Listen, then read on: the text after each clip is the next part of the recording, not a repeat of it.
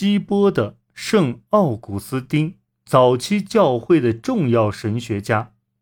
公元三百八十七年，接受圣安布罗斯的洗礼，成为一名基督徒。公元三百九十五年，任希波主教。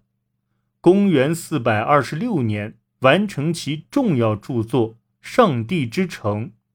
如今人们最熟知的是他的忏悔录，这是一篇自传体祷文，其中包括那句著名的“许我以纯洁，主”，但不是现在。